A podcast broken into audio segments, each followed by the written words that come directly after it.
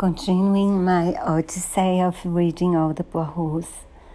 This is a book I liked very much.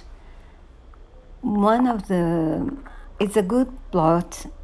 Uh, it's um, an almost domestic plot, not many suspects, and the explanation is very good. The clues are, are given before the solution is presented, and there is uh, humor in the story. And this um, makes it lighter and funnier and more interesting. So, this is one of her best, I think. Enjoy.